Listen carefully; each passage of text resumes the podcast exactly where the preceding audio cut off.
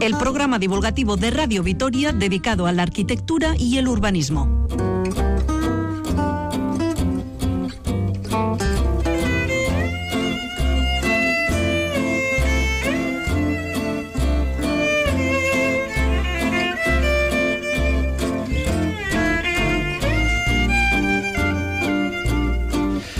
En 2019 las tendencias en el urbanismo global se han acentuado en sus extremos. Mientras en los países desarrollados continúan las medidas y experimentos para reducir la contaminación y mejorar la movilidad, en las zonas del mundo menos afortunadas la cuestión básica es pura y simplemente sobrevivir. A estas ciudades llegan nuevos habitantes y lo hacen por millones, por lo que la contaminación y la movilidad son cosas pues extrañas, lujos de ricos. Ahí tenemos los ejemplos de India con Delhi y otras ciudades ciudades, África y gran parte de Centro y Sudamérica. La urbanización del planeta es imparable y rápida. Las soluciones de habitabilidad, como en lo anterior, es asunto de dónde nos ha tocado nacer. Adosados de cartón y hojalata o pisos con aislamiento y últimas tecnologías. Y entre medio teorías y más teorías en multitud de congresos. Pero las soluciones reales y factibles siguen sin aparecer y el siglo XXI avanza rápido.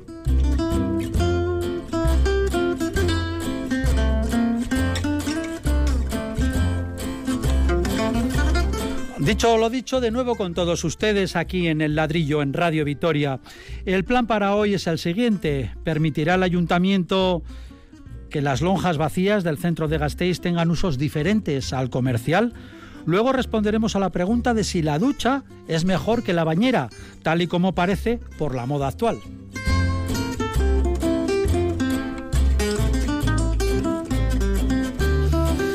Y tenemos más cosas. Charlaremos con un arquitecto vitoriano que trabaja en Londres para que nos cuente cómo hacen las cosas allí para que los proyectos de construcción mejoren la seguridad ciudadana y disuadan a los delincuentes. Pues fíjense, resulta que los planos los supervisan en las comisarías. Y luego hablaremos de un nuevo y rutilante barrio que ha surgido en Nueva York, el Hanson Yard, un gigantesco, un gigantesco proyecto inmobiliario privado.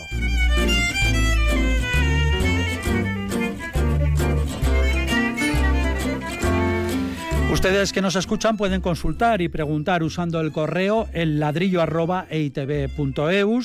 el WhatsApp de Radio Vitoria 656-787-180 y el contestador de la emisora el 945 01 25 50. Damos la bienvenida a nuestros colaboradores imprescindibles aquí en el ladrillo. Nacieron con el programa, nacieron radiofónicamente, queremos decir. Los arquitectos y urbanistas, Pablo Carretón, bienvenido. Hola, muy buenas. Fernando Bajo, un saludo. Buenas, Paco. En el área, el área técnica es materia de Pachi Meave. Saludos de quien les habla, Paco Valderrama.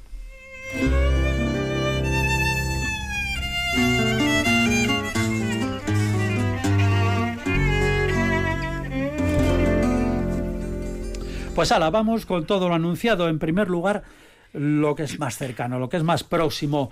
Calles como la calle Florida, el tramo final de Postas, Manuel Iradier y una gran parte de la avenida de Gasteiz, en el sentido hacia la Plaza de la Constitución, presentan en sus fachadas un paisaje pues desolador.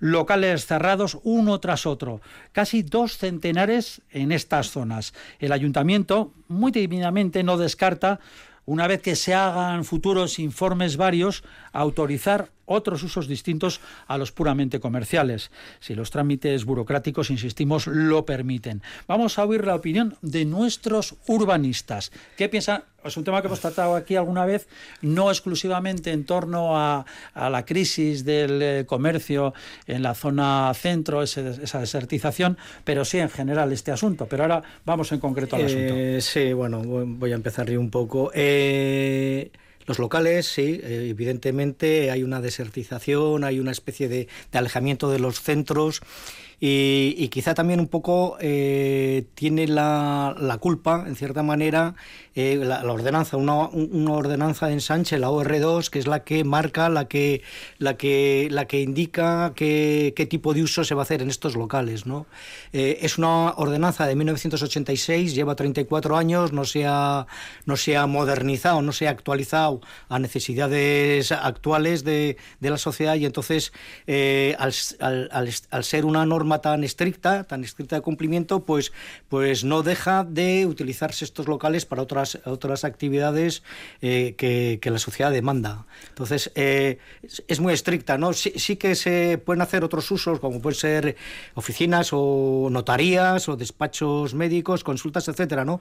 Pero está completamente, yo la veo que está un poco desligada de las plantas superiores, ¿no? No, no deja, no es flexible en cuanto a utilizar las plantas eh, superiores de ese edificio con respecto a la planta baja. ¿Cómo, sería eso? ¿A qué se refiere? Sí, eh, por ejemplo, si yo quiero montar un, restaurante, un restaurante y, monto la zona de bar, eh, cafetería abajo, y en la primera planta quiero meter un comedor amplio con un ascensor. Pero igual hay una vivienda. Eh, no, pero bueno, tú imagínate que ya eres en propiedad y esa planta primera quieres, eh, quieres hacer eh, una actividad relacionada con la planta baja. Compras la planta baja y la primera. Eso es. la primera vivienda. ¿Y eso quieres hacer eso? Bueno, pues eso está completamente casi prohibido en el sentido que diferencian un poco ¿no? lo que son los usos de planta baja con las conexiones con las plantas altas. Por ejemplo, una residencia de estudiantes. Si yo quiero hacer una residencia de estudiantes en las plantas superiores, me dice que abajo solo puedo tener una especie de una eh, está eh, muy esquematizado, muy, muy, muy constreñido en cuanto al cumplimiento. ¿eh? por ejemplo, tienes un cliente, te va a encargar un, uso, puede ser una, un cohousing, ¿no? que ahora está como muy de moda, ¿no? Esto de, de, de, de, tener una especie de apartamento, un estudio, pero tener las, las actividades de día, la cocina, el salón comedor, etcétera, compartido. no se puede hacer pues porque no cumples esta normativa que estamos con, mm, hablando que, es que ya lleva 34 años. 34, ¿no? 34. que se llama, que me recordaba... OR2, ah, ah. en el ensanche. ¿no? Me recordaba a un robot de las eh, galaxias. Creo que, se está, creo que se está estudiando, se está analizando para, para adecuarla o, o que no sea en estas ataduras que, que tiene ahora esa ordenanza. 34 años. 34 desde el 86. Fernando. Sí, eh, bueno, yo lo que pasa es que creo que esto se debe a muchos problemas, ¿no? Tendemos siempre a echar la culpa a la administración y, y a lo anquilosada muchas veces que está, y es cierto, pero yo creo que aquí también se junta una crisis económica latente que, que seguimos arrastrando desde hace tiempo, ¿no? y sobre todo un cambio de paradigma. Yo creo que la manera de consumir eh, todos la estamos cambiando, ¿no? O sea, antes no, no consumías por internet, yo creo que es generalizado, ¿no? Entonces, eh, yo creo que, aquí lo que se juntan son varios aspectos que están haciendo pues, de esta tormenta una tormenta perfecta para, el comercio. ¿no? Y por tanto para el urbanismo, porque está vaciando las calles de ese comercio de cercanía que es el que daba vida y el que procuraba eh, este carácter. Sí, pero eh, permítame una, una, postilla a lo que usted dice. en otras ciudades vecinas, ahí tenemos Donosti, tenemos Bilbo, está incluso Logroño, pues el centro comercial está bulliendo siempre. Tiendas de ropa tal, bueno, está bastante... Sí, sí, sí, no, no, está claro, probablemente aquí lo suframos más, pero bueno, eh, también ellos lo están pasando mal, ¿eh? o sea, yo la gente que conozco, por ejemplo, en San Sebastián, hay muchos comercios que también, eh, vamos, no tienen la felicidad, ni mucho menos que tienen hace unos años, y están pensando también en cómo modificar estas tendencias, yo creo que son ciudades eminentemente turísticas, en este caso, que, quieras que no hay un montón de gente en la calle y por tanto hay un consumo casi cautivo, ¿no? Pero yo creo que, que el paradigma, el modelo de, de comercio es un hecho que cambia, ¿no? Al margen de todo esto, evidentemente Vitoria siempre ha sido ejemplar en esta cuestión normativa y por tanto, como bien se ha dicho, pues, pues claro, está todo regulado. Y claro, eh, el problema también que tenemos es que la sociedad cambia muy rápido y esa regulación pues muchas veces eh, va por detrás. Hemos dicho que las leyes normalmente van por detrás de, de, las necesidades de la sociedad. Y, y, yo, yo aquí lo que auguraría es que en vez de volver a redactar otra, otra normativa que probablemente se quede ya anticuada antes de que surta efecto. Sí, porque si me permite, y en la introducción lo hemos dicho, y la mm. comentación que tienen ustedes también se habla de que primero hay que hacer unos cuantos informes. eso, venga informes, otra vez informes que irán al cajón, ¿no? Entonces, yo, yo, fíjate, sería como, vamos, mucho más liberal en este aspecto. Es decir, cualquier actividad que no sea ni molesta, ni nociva, ni perniciosa, estas que están sujetas a un catálogo específico y por tanto sí tienen que demostrar cuál es su impacto y cuáles son las medidas correctoras, las actividades muy famosas, eh, debiera ser bienvenida en, las lonjas comerciales, ¿no? Porque en el fondo yo creo que dinamizan la, la, ciudad, no solo la vida de los edificios, sino la vida de la calle, que es lo importante, ¿no? Entonces aquí yo lo que creo que hay que tener controles respecto de si esas actividades resultan molestas para los vecinos, o para los transeúntes y, poco más. Y el resto, pues si alguien quiere arriesgar su dinero a costa de otorgar vida a la ciudad, pues bienvenido sea. Esto es un poco de vu, porque alguna vez hablamos de eh, dedicar las lonjas específicamente a, a hacer viviendas ahí y bueno, pues esto también tiene algo que ver, ¿no? Bueno, es una opción fantástica, ¿por qué no? ¿Por qué no? Eh, yo creo que, que, no hay que poner trabas a estas actividades nuevas que se están incorporando a la sociedad, ¿no? Actividades de, eh, de uso de Internet o de juegos o residencias de estudiantes, gimnasios, una serie de actividades que están viniendo, están llegando. Hombre, de juegos la cosa no está muy... Bueno, eh, las casas de juegos ya puestas... Bueno, de, de, juegos por Internet o juegos en red, que, que, hay congresos de juegos de red, sí, otra cosa estamos hablando. Pero eh, el problema que tenemos es que estamos vaciando la ciudad. Entonces, estamos vaciando el centro de la ciudad, vamos a hablar del centro de la ciudad, y precisamente el uso característico de ese centro de ciudad era las viviendas. ¿no? Cuando hemos comprobado que la gente, por lo que sea, se ha ido, hay viviendas vacías y están, eh, eh, son potencialmente utilizables con otros usos. Y esos otros usos, que hay que darles flexibilidad y dejarlos incorporarse, puede que generen también este comercio minoritario que se está marchando. ¿no? Porque si yo tengo, si yo genero un una actividad y la gente viene al centro, eh, eso puede, puede eh, ayudar a que se vuelva a potenciar ese comercio minoritario. ¿no?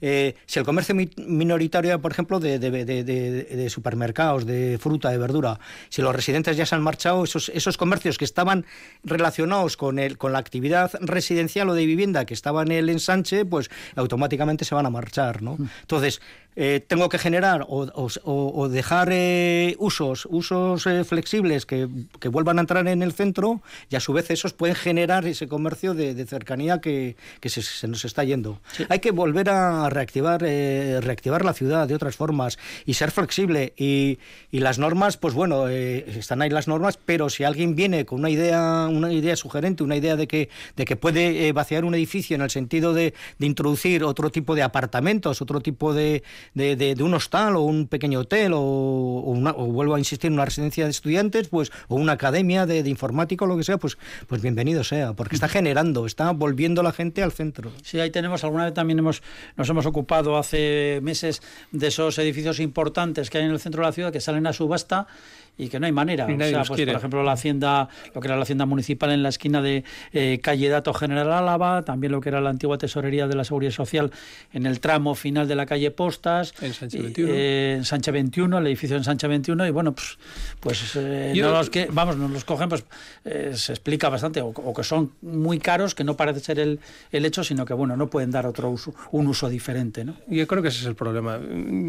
Al final nos tenemos que dar cuenta que la ciudad es un organismo vivo y crear normativas eh, urbanísticas eh, pues eh, no es algo que esté muy adaptado a este organismo vivo. Es decir, este, lo que hay que hacer es potenciar constantemente y estar como un observatorio de lo que es la ciudad y potenciando esa, vida que tiene en todo lo, en todo lo posible. ¿no? El problema es que muchas veces hemos considerado que la ciudad era como un marco construido y, nada más, ¿no? Mm. y como solo edificios. No, no, pero lo importante son la gente que está dentro de los edificios, lo importante son las actividades que se desarrollan en estos edificios, lo importante es esa interacción que existe.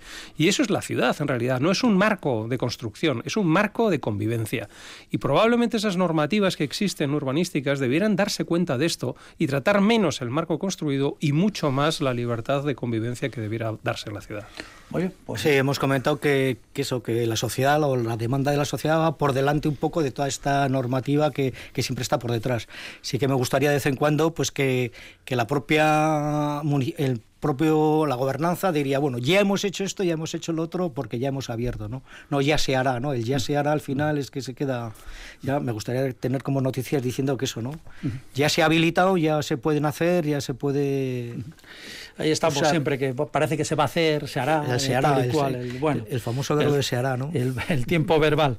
Bueno, dejamos esta cuestión a la que volveremos, sin ninguna duda, eh, pues en alguna otra ocasión aquí dentro del ladrillo de este programa de Radio Victoria dedicado al urbanismo y la arquitectura. Ahora el momento para la audiencia, una pregunta.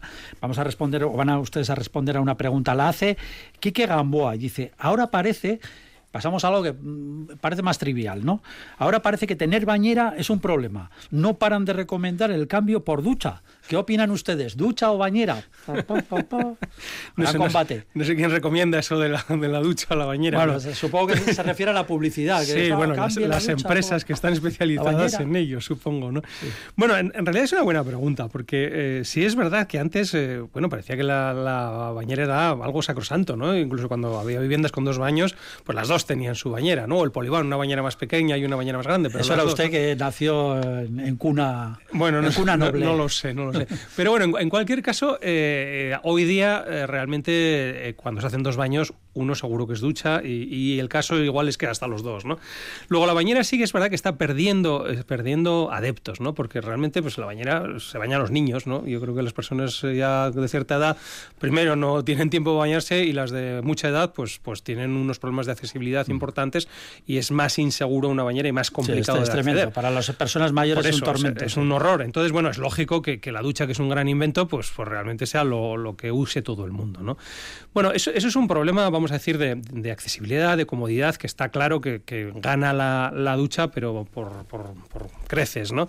Y yo creo que hay otro problema también importante hoy día, ¿no? Eh, en el mundo en el que vivimos de, de, eficiencia energética, de, vamos, de limitar el consumo de, bienes y entre ellos el agua, no hay que olvidar que una ducha gasta muchísima menos agua para realizar la misma función que, que, un baño, ¿no? que una bañera. Entonces, lo lógico es que, es que se use más la ducha que la propia bañera si estamos preocupados por ese consumo de agua que, que debiéramos estarlo. Además, que pues sobre, esto va, sobre, esto va, a haber mucho debate. ¿eh? Bueno, habrá, habrá debate, pero vamos es así. a ver, la gente que se baña sistemáticamente, entiendo que no se baña todos los días. Porque todos los días bueno, solamente el tiempo para llenar la bañera, luego bañarte, luego... Lo que pasa que eso ya es un problema de higiene, Paco, ¿no? Bueno, no, no de higiene, tampoco...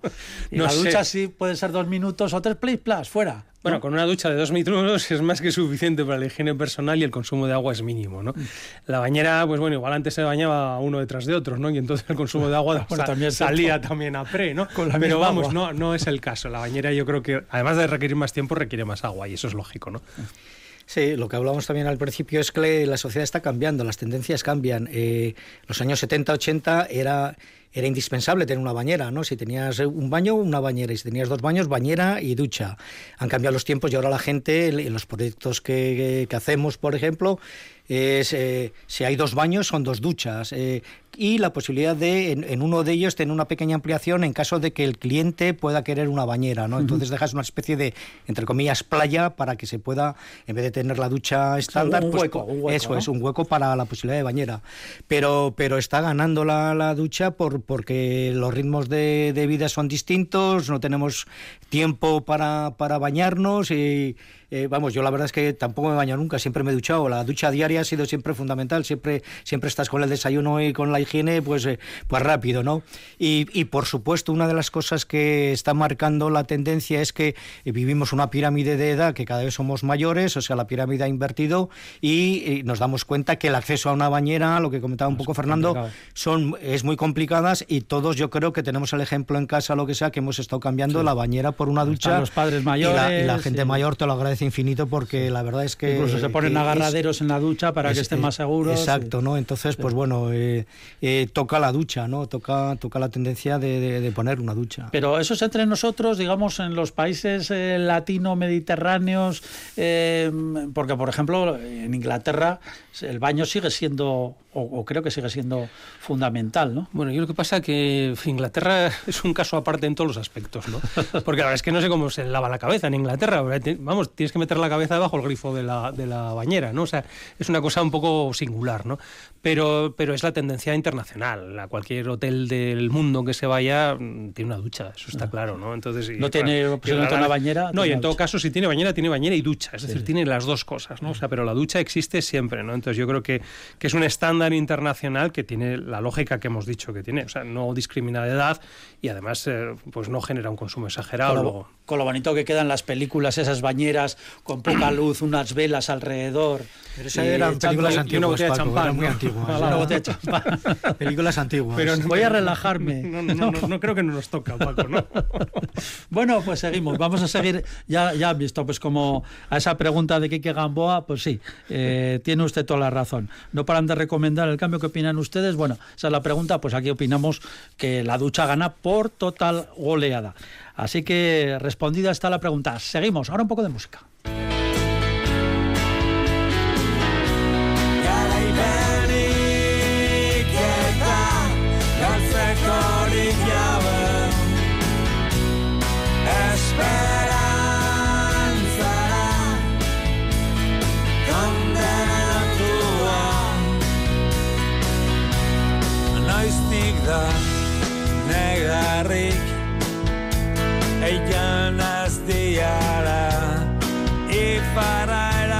erosten dut Beatzaz Arako erga elkaria. Izpiluan museoa Eto bestelako. Desesperazioekin Zer bost importa Zer infernuak dena da zer nahi gozea detuen Garaipenik eta galtzeko hori jabe. Esperantzara kondenatua. Eskuta begiz kanpoko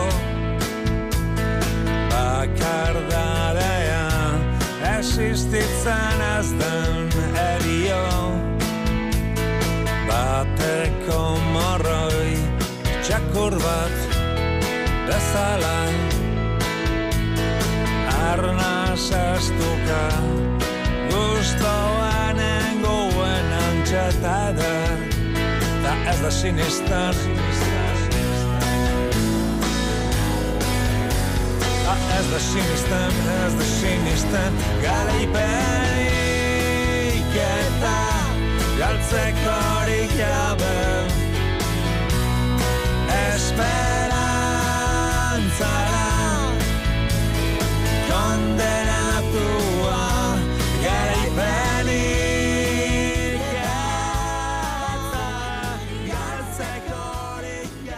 El ladrillo, el programa divulgativo de Radio Vitoria dedicado a la arquitectura y el urbanismo.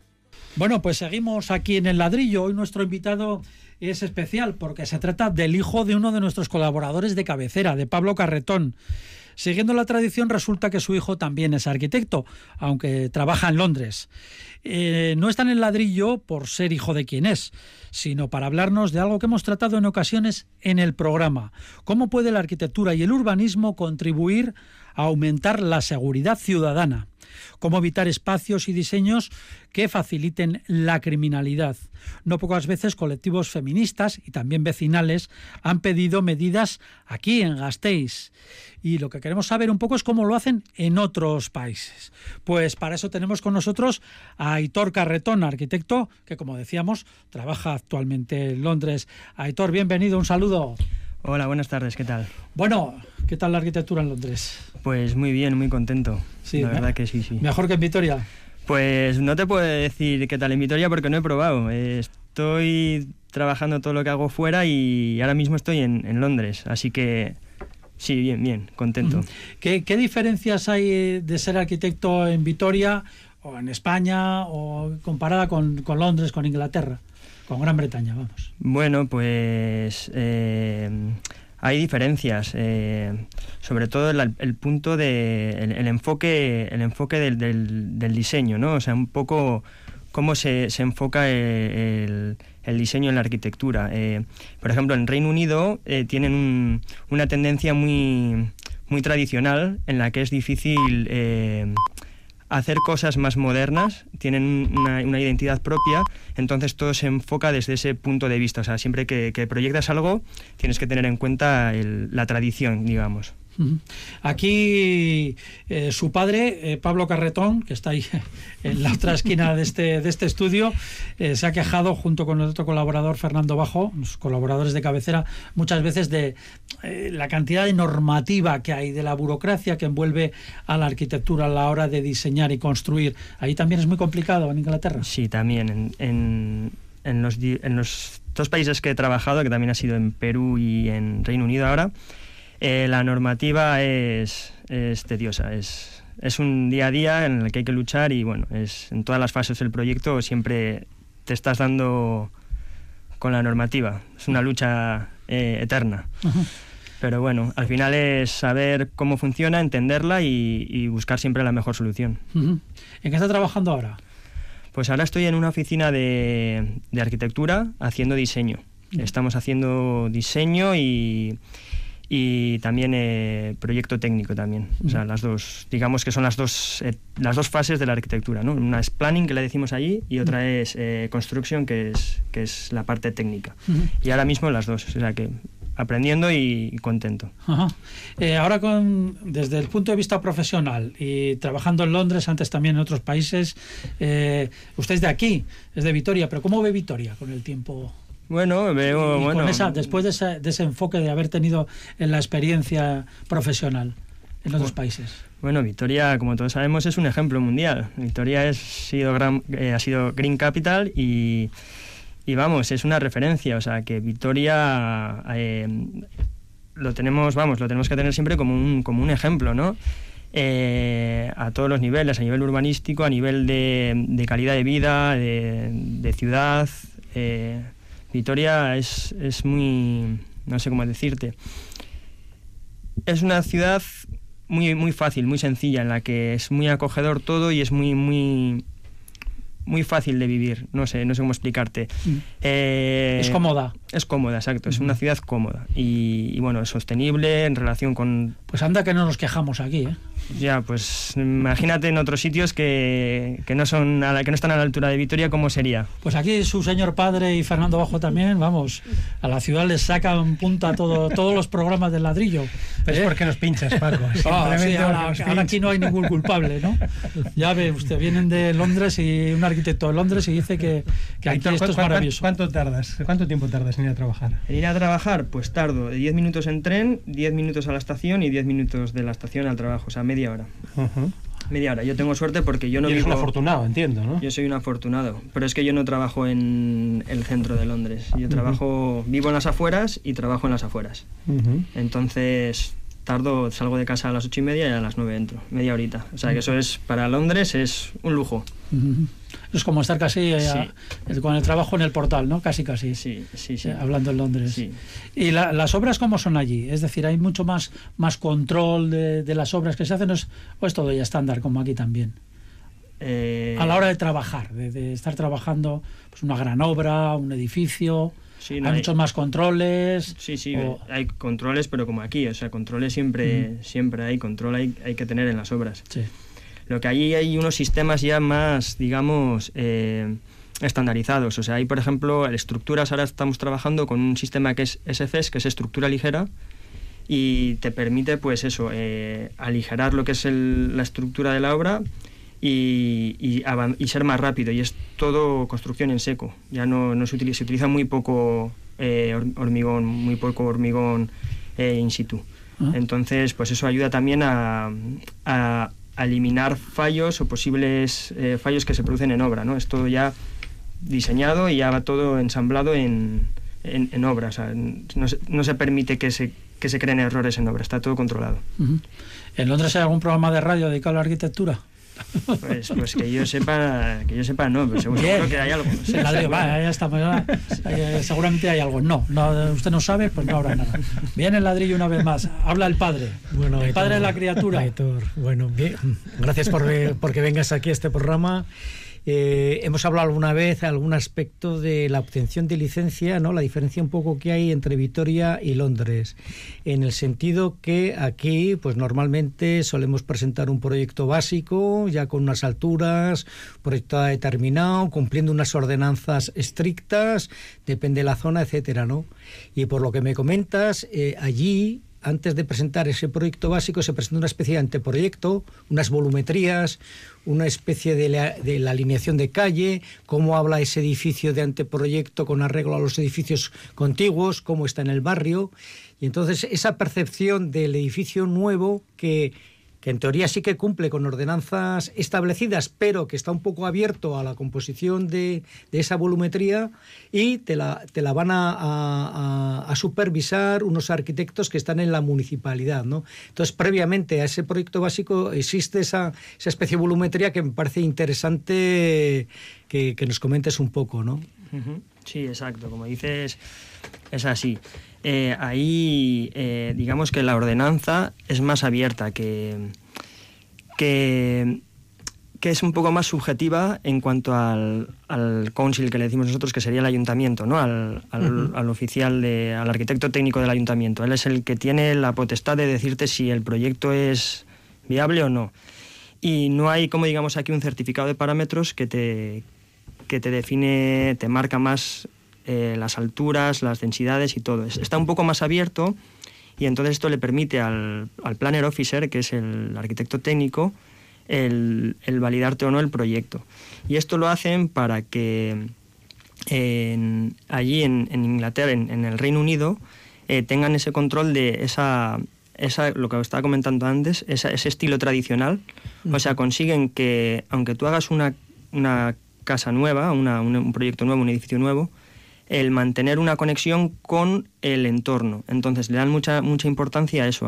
por ejemplo, si tú tienes casas victorianas en, en, la parcela de al lado, tu edificio tiene que mantener esa comunicación. Entonces, no es solamente que tú hagas tres alturas y ya está, sino que hagas tres alturas, pero que te separes a una distancia eh, suficiente para, para tener una, una, comunicación, una conexión con lo existente, de respeto, ¿no? de comunicación, de diálogo. O sea, entonces, eso es el que. Ese, ese es el. Eso, eso, le permite al, al, al arquitecto técnico eh, aprobarte o no el proyecto, ¿no? Esa, esa es, decir, es decir, que le dan más, más importancia o que le dan más importancia que aquí al hecho de cómo encaja una edificación nueva en el entorno. Exacto, así. Sí, a la integración, ¿no? del edificio en el, Pero sin embargo depende del criterio de un municipal, ¿no? Que es el que al final valida el asunto. Sí, sí, sí.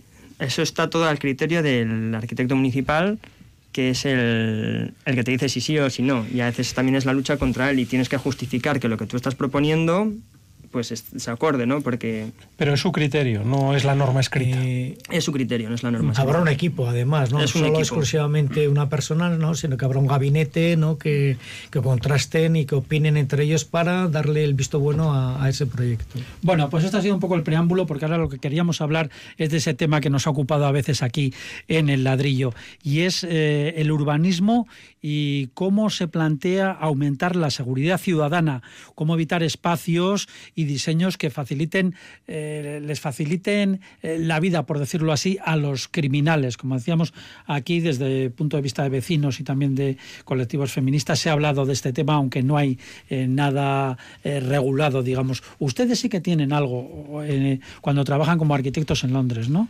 Pues sí, sí que tenemos algo. Es lo que se llama el, el Secured by Design, que es diseño para la seguridad. Diseño para la seguridad. Exacto y es, un, es una entidad que se, la llevan los policías, digamos, la, policía municipal de allí. Entonces, eh, son los que te revisan el proyecto. Eh, pero los policías no son arquitectos. No, pero son los más enterados del crimen, son los especialistas del crimen. Por ejemplo, yo como arquitecto no tengo conocimiento de, de los puntos débiles de una, de una edificación o de un diseño para cometer un crimen. Yo no sé un ladrón cómo piensa, pero un policía sí que sabe cómo piensa un ladrón. Entonces te ayudan a pensar cómo piensa un ladrón para que tú cuando diseñes tengas en cuenta ponerse lo, más difícil posible. ¿Y esto cómo funciona? Un ladrón, un violador o, o sea, un el criminal, vamos, sí, sí. El crimen. Puedes entender de cualquier manera. Alguien que te va a robar una bici o alguien que va, no sé, a, echar, a arrojar basura en, una esquina. ¿Eso también se controla? Eh, sí, se, intenta controlar, se evita. Incluso, eh, pues eso, tejabanas para que nadie se pueda meter a, dormir. Eh, es un poco controlar, controlar todo lo que es la seguridad, ¿no? Mm. Entonces, cuando tú haces el diseño, cuando tú haces la primera, la primera etapa, el planeamiento, eh, y te aprueban el diseño y ya te pasas a la segunda etapa que sería eh, ya la, construcción, eh, te obligan a, bueno, te ponen un requisito que es el, el Secure by Design, que es un certificado. Entonces tu proyecto tiene que estar certificado por el Secure by Design, que son los policías. Entonces tú revisas tu proyecto con un policía y te ayuda a mejorarlo para evitar el crimen. Es decir, eh, usted diseña una casa, un edificio, un espacio y va a la policía con este documento. Yo, le mando un correo a un policía, dependiendo de en qué lugar es el edificio. El que te corresponda. Al que corresponda, le llamo y me dice, oye, pues mañana te parece bien y mañana viene a la oficina o voy yo a la obra o donde sea. Vamos con los planos y nos ponemos, nos sentamos ahí una mañana y, vemos, y a ver, ¿por dónde entras? Y dice, aquí, a ver, ¿cómo vas a entrar? y empezamos a ver todo lo que es la envoltura, la envolvente del edificio, los accesos y revisamos todo, donde, se colocan las bicis, los cuartos de basura, eh, si hay alguna esquina, algún punto ciego, las vallas, las barandillas, en azoteas y todo. Vemos todos los puntos del edificio y, él, te, él, digamos, como que te asesora a cómo puedes mejorarlo para evitar el crimen, para reducir el crimen. Está claro que también es una balanza entre diseño y, seguridad, Seguridad.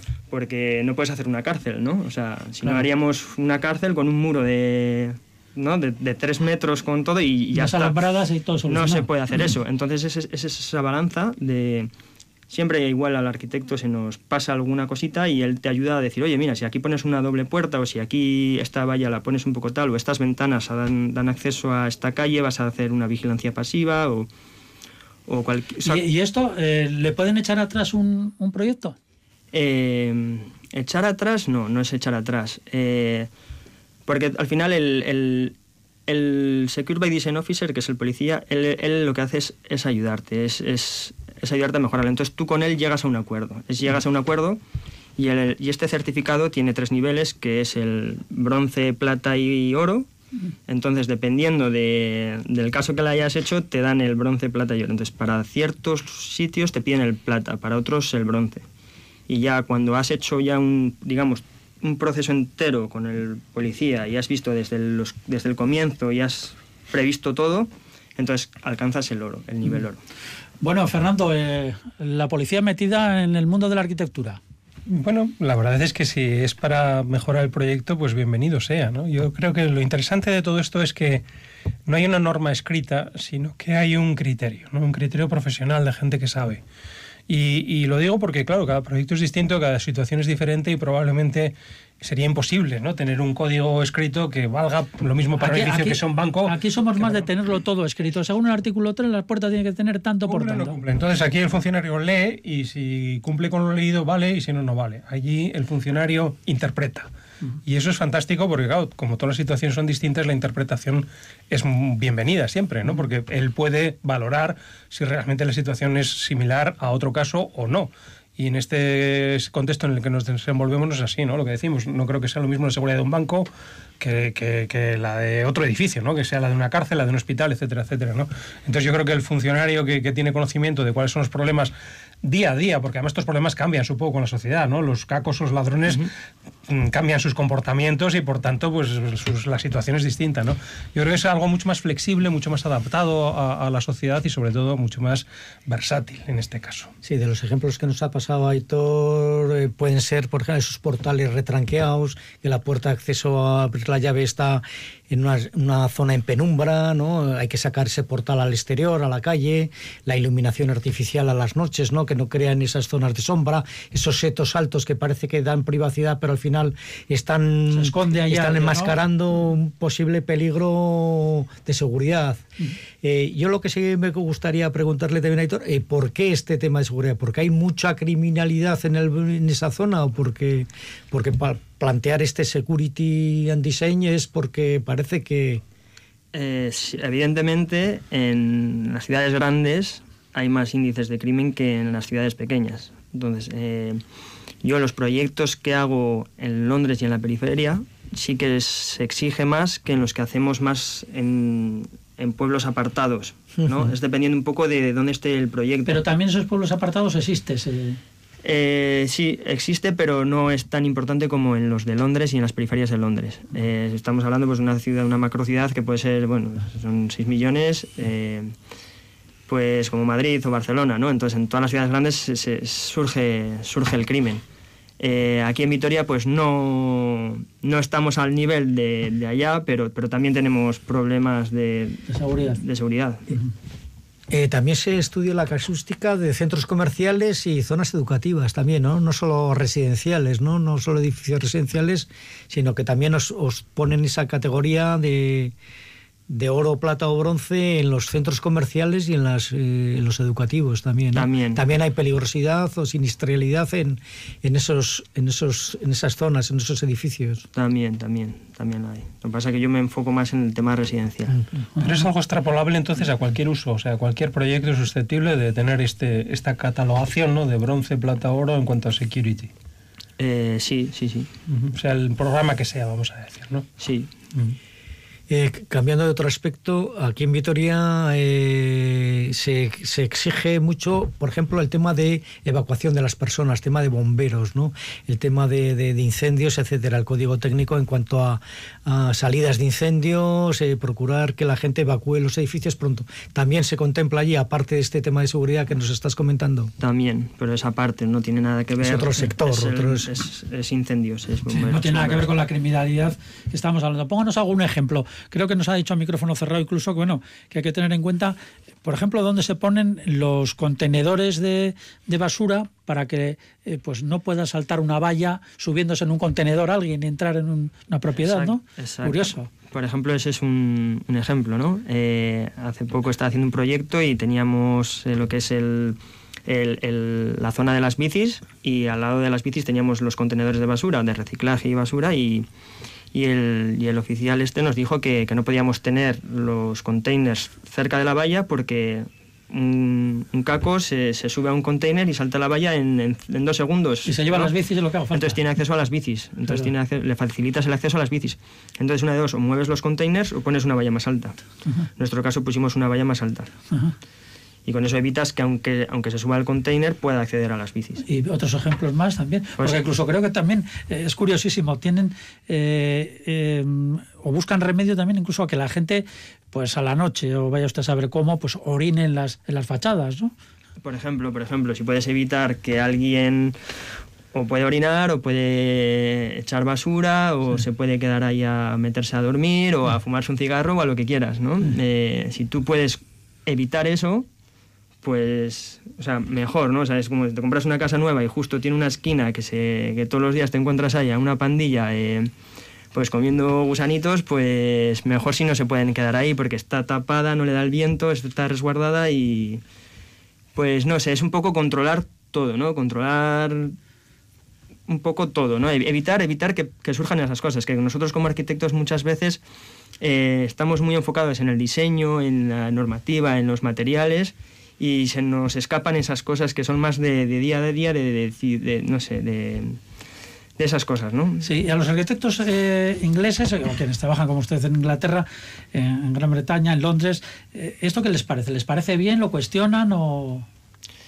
Pues... Eh, que exista este... Yo creo que están acostumbrados, que lo, lo ven algo normal, lo ven algo, algo normal. Y bueno, a mí me parece que está bien. Al final no es algo que sea muy estricto, como te decía, es un es un diálogo, es una comunicación y es, es, una mejora. Al final hay que verlo como una mejora, como una mejora y, y, es para el bien de todos. ¿Y de esto se hace un informe después o es un cómo funciona? ¿Es un aspecto perceptivo que entra en el expediente y, y es algo obligatorio en este aspecto? O sí. ¿Cómo funciona? Es, es, un certificado, es, es, un certificado que te dan, es, es como si digamos un, un sello, como uh -huh. si fuese un visado, pues sí. es un certificado de, de, de, la policía. Entonces, cuando la policía ha revisado el proyecto, y es cuando haces el fin de obra, es cuando lo, lo miran, el certificado lo obtienes en el fin de obra. Uh -huh. En el fin de obra revisan todo y si todo se ha hecho acorde según los, lo, lo, lo especificado, lo que te han, lo, las, los consejos que te han dado, entonces obtienes ese certificado te miran eh, las cerraduras, las manillas que sean de, de, seguridad, cerraduras en la planta baja, todos los vidrios, eh, las cerraduras, las, las puertas, el, sistemas de, de audiocomunicación, de, de, video, de, videollamadas, todo este tema. Entonces, si tú has colocado todo lo que has acordado, entonces obtienes el certificado y entonces te dan el fin de obra y entonces ya puedes venderla. Y entiendo que este certificado es un plus de calidad a ese proyecto, ¿no? A posteriori. ¿no? Exactamente. Entonces, los promotores les interesa este certificado porque es un, sí. es un, es un plus. O sea, sí, la no casa, el edificio que vendo tiene el certificado oro, oro, ¿no? De seguridad, Exacto. ¿no? Exacto. Yo claro. vivo en una casa oro, entonces me siento, bueno, aparte de, aparte de que es oro y que tiene unos sistemas mejores que otras casas, pues bueno, es más fácil de venderla, puedes elevar el precio y el que vive ahí pues se siente más seguro. Bueno, pues muy interesante eh, nuestro invitado y está eh, simplificándolo mucho, este meter a los policías en, la arquitectura de alguna manera, ¿no? Es eh, curioso, bueno, es una forma muy sencilla de, de resumirlo, pero con, siempre con la intención de aumentar eh, la seguridad y evitar la criminalidad desde el diseño de los edificios y de los espacios urbanos. Nuestro invitado de hoy, eh, nuestro invitado, el arquitecto Aitor eh, Carretón. Muchísimas gracias por haber estado con nosotros. Aquí el padre, orgulloso siempre. Gracias, Aitor. gracias, Aitor. Muy interesante. A vosotros y bueno, cuando queráis, yo bueno, cuando venga de visita a ver si coincide y... Y nos cuentas más cosas. nos cuentas más cosas. sale alguna otra cosa. De la arquitectura en Londres. Bueno, pues seguimos con el ladrillo.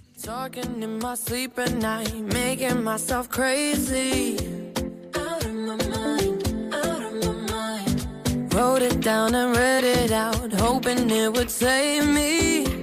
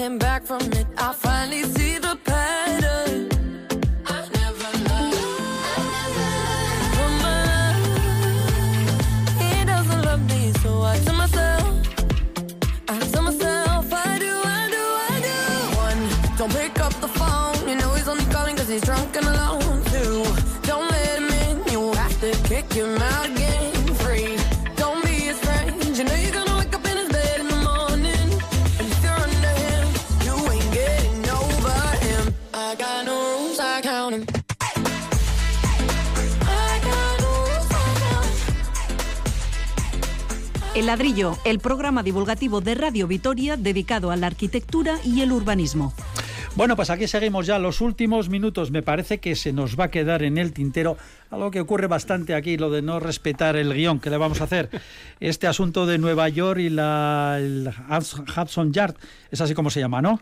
El gigantesco proyecto inmobiliario privado de Nueva York. Da mucho, da mucho de sí y es muy interesante, muy apasionante lo que supone y lo que está ocurriendo allí. Pero si les parece, los vamos a dejar para otro día, porque tenemos poquísimo tiempo ya y merece que nos extendamos lo suficiente con nuestros colaboradores. Pero tenemos más temas en el tintero. Por ejemplo, eh, vamos a responder a otra pregunta que nos ha mandado un oyente en este caso una oyente, Mati Nieto, dice lo siguiente, ha llegado al correo electrónico de El Ladrillo, el ladrillo itv.eus. Estamos pensando en pasar de la autocaravana a una casa prefabricada. Mi pregunta es cómo son los servicios de electricidad, agua y aguas negras en las casas prefabricadas. Eso sí, no dice si se refiere a una casa fija o a una de estas casas móviles casi que, que son como enormes, eh, casi casi como un autobús, ¿no? No lo sé. Pero bueno, ¿qué le dicen ustedes a Mati Nieto? Bueno, eh, se entiende que una casa prefabricada es una casa que está ya instalada, está sentada en el territorio, sí, porque una casa prefabricada evidentemente es otro sistema de vivir que no es las autocaravanas, que te da esa libertad de movimiento, de, de conocer ciudades, de trasladarte. Eh, eh, hacer noche en un camping y desplazarte libremente. Esa es la autocaravana, que es una forma de vida. En el momento ya que hablas de una casa prefabricada, ya estás pensando en echar las raíces, echar los cimientos, el, el, ser un poco a nivel de, de normativa en cuanto a, a como vivienda tradicional, pues tendría los mismos condicionantes que, que, la vivienda tradicional. Tendrías las conexiones de agua, de saneamiento, de luz y estarías completamente pagando una licencia, estás ocupando un suelo urbano en teoría en teoría sí o sí o sí, ¿no? Y, precisamente ya, ya, ya te has asentado, esa casa prefabricada se ha asentado. Eh, sí que vemos alguna vez en algún programa esto que desplazan estas casas prefabricadas, pero bueno, esos traslados son costosísimos, tienes que unas infraestructuras de, camiones, etcétera, que, que, creo que no merecen la pena, ¿no? Entonces, mm. las casas prefabricadas, pues sí, están, están bien, es un recurso, creo que son más económicas que las tradicionales, pero tiene sus pros y sus contras. ¿No? Pero sí que te has asentado en el territorio, te has asentado en el lugar, en la ciudad, en el pueblo o en el núcleo urbano donde, donde, donde estés dispuesto a, a, construir esa casa. Bueno, parece que Mati Nieto y su familia o eh, las personas con las que se relaciona y que hacen autocaravana, bueno, parece que ha, optado ahora, ha dejado el nomadismo, ¿no? O está pensando en dejar el nomadismo y establecerse ya de una forma, eh, pues no sé, eh, con una casa prefabricada, tal vez en un camping o no, no sabemos dónde. Bueno, suele, suele ser un proceso que, es común en realidad, ¿no? La gente muchas veces empieza con las autocaravanas y acaba ya mm, desplazándose a, algo fijo que es eh, precisamente el de la, la vivienda, ¿no? Yo lo que le diría es que la casa prefabricada en realidad lo único que se diferencia de la, de la casa normal es en el sistema constructivo. Es decir, una casa normal se hace en situ, es decir, pieza a pieza y a mano, y una casa prefabricada se lleva en partes, se monta, pero en realidad es exactamente lo mismo. O sea, lo único que las diferencia realmente es el sistema constructivo. El resto es exactamente igual. Es una casa prefabricada necesita los mismos cimientos, o el mismo sistema de cimentación que una vivienda normal y necesita los mismos sistemas de instalaciones, que es por lo que ella pregunta, que una vivienda normal. Es decir, hay unas arquetas y unas tuberías subterráneas eh, para las aguas sucias, eh, grises o negras y hay una serie de conductos de acometidas que son pues para el agua, la electricidad, las telecomunicaciones o el gas en su caso. Exactamente igual que una vivienda normal. Entonces, lo único que se diferencia es de, vamos a decir, de cota cero hacia arriba en ese sistema que una casa prefabricada evidentemente está más industrializado, pero que también es cierto que es un proceso que poco a poco eh, va, va, llegando. Es decir, cada vez eh, instauramos más procesos industrializados en las viviendas que hacemos. Y hoy día hay muchos elementos que ya vienen casi en camión, en paneles, ¿no? y se montan en la obra casi como si fuera una prefabricación, ¿no? no de toda la casa, pero sí de muchos componentes y de muchas partes. ¿no? Entonces yo creo que, esa, es, esa, es, la diferencia fundamental. El verdadero salto está entre la autocaravana y, y la casa en sí, que puede ser prefabricada, puede ser más industrializada o puede ser completamente artesanal. Sí, tal vez igual Mati de, eh, se refería bueno, a estas casas a las que también ha aludido el señor Carretón, estas casas eh, que vemos, por ejemplo, bueno, pues en los documentales de Estados Unidos, en las películas, que mueven toda una casa, prácticamente una casa, ¿no? Pero bueno. O esas que vemos en la carretera que vienen dos mitades. O ah, que a veces viene un tráiler precisamente por la anchura y es mitad de una casa con un plástico y se ven todas las estancias, ¿no? Y detrás va otro tráiler con la otra mitad de la casa también. Pero eso no es para ir de excursión, no, no, son casas prefabricadas que van a un sitio, se montan y ahí se quedan para siempre. Hablando de esas dos mitades, en Abichuco el otro día montaron una casa prefabricada en dos partes. Eh, pero bueno, yo creo que el contraste es autocaravanes, movilidad, libertad de, movimiento, cambio de paisajes, etcétera, y luego está la casa prefabricada. Hay una, una especie de elemento intermedio que son los bungalows, que los vemos en los campings, eh, que es una especie cuando el, el de la autocaravana ya ha viajado por mucho y tiene ganas de descansar o de asentarse en algún momento, esa autocaravana puede que la instale en un camping provisionalmente, que esa provisionalidad, pues no sé, puede ser un mes o medio año o un año. Entonces, cuando esa provisionalidad eh, se alarga en el tiempo, ya se empieza a hablar del bungalow, ¿no? Y hay campings que te hacen esa oferta de bungalow. Eh, ¿Qué quiere un bungalow? Pues que tienes todas, eh, todas las, eh, todo el confort de una vivienda, pero el tema de duchas, limpieza, etcétera, pues compartes con, con el resto de campistas esas instalaciones que tiene el camping, ¿no? Entonces, el bungalow es un poco la, como la, la, cosa intermedia entre el, autocaravana y la casa prefabricada. Bueno, pues eh, Mati Nieto, que como decimos, parece que está pensando dejar el nomadismo, que disfrute de su nueva vida. Hay veces que también eh, la vida es al revés. Estamos eh, todos asentados y de repente llega la jubilación, la vejez, o por ejemplo en otros países, y la gente se compra una autocaravana y se va a recorrer a Australia o, un velero. o un velero. Un velero, eso ya es más. Bueno, pues también. Si ustedes pueden, disfruten de lo que puedan y sobre todo disfrútenlo con ganas. Nosotros hemos disfrutado aquí del programa El Ladrillo en Radio Vitoria y hasta la próxima semana. ¡Agur!